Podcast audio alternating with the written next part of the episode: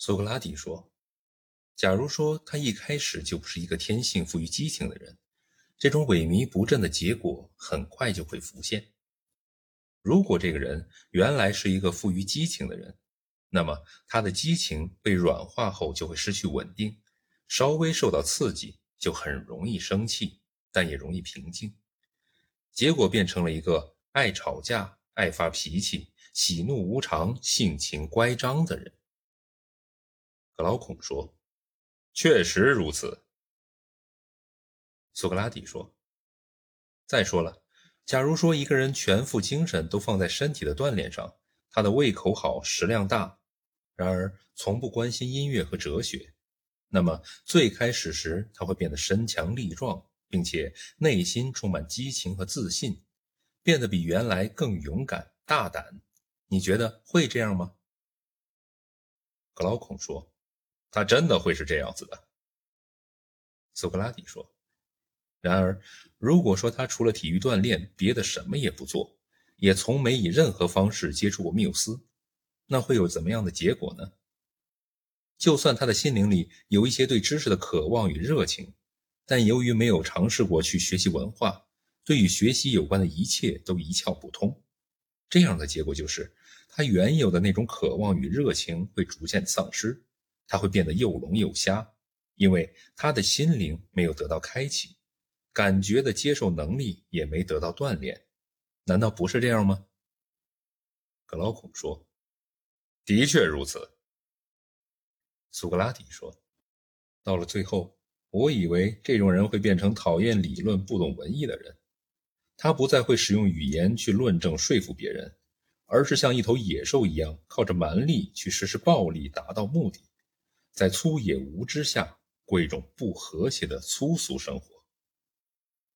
格劳孔说：“必然会是这样的。”苏格拉底说：“音乐和体育在我看来是神赐给人类的两种技艺，服务于人类的激情原则和智性原则，用适当的张力来调节这两个原则之间的关系，使之达到和谐。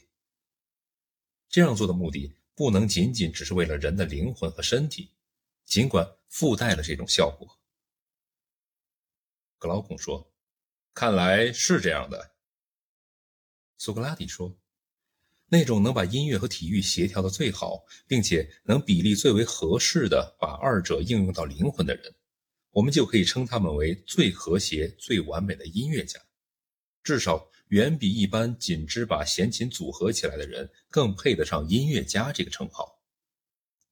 格劳孔说：“你讲的很有道理，苏格拉底。”苏格拉底说：“那么，格劳孔，为了维护宪法，我们的城邦是不是也需要在这方面设置一位常设的监护者呢？”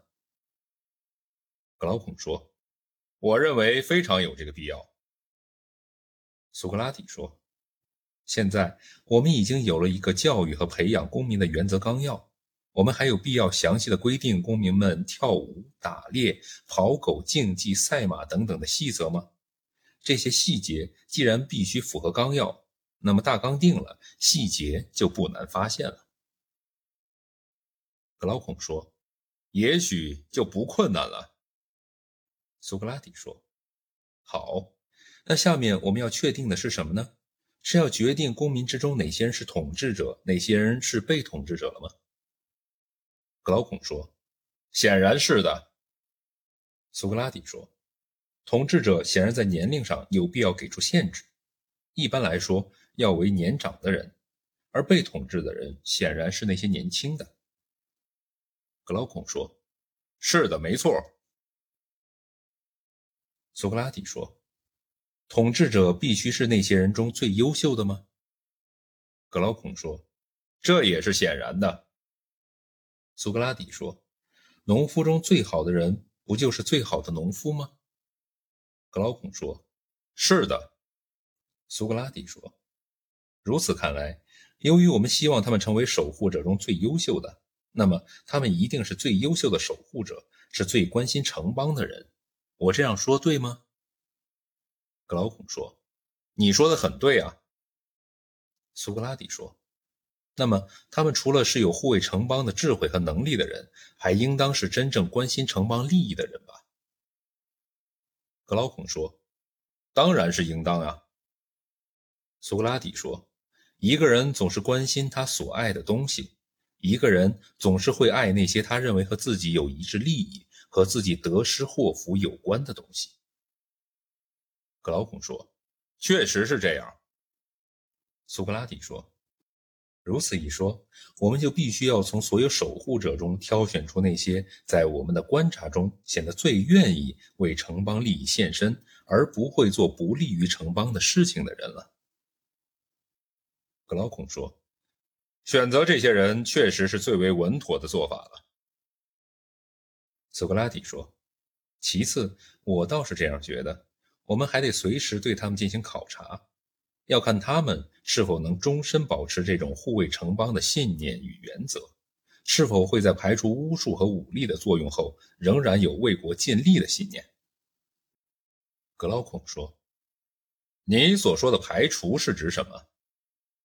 苏格拉底说：“我来告诉你，我觉得来自心灵的信念分为自愿和不自愿两种。一个错误的观念的排除是通过学习获得判断力的，那这种行为是自愿的；而任何正确的信念的排除都是不自愿的。”格劳孔说：“我理解你所说的自愿，但是我希望你讲讲不自愿。”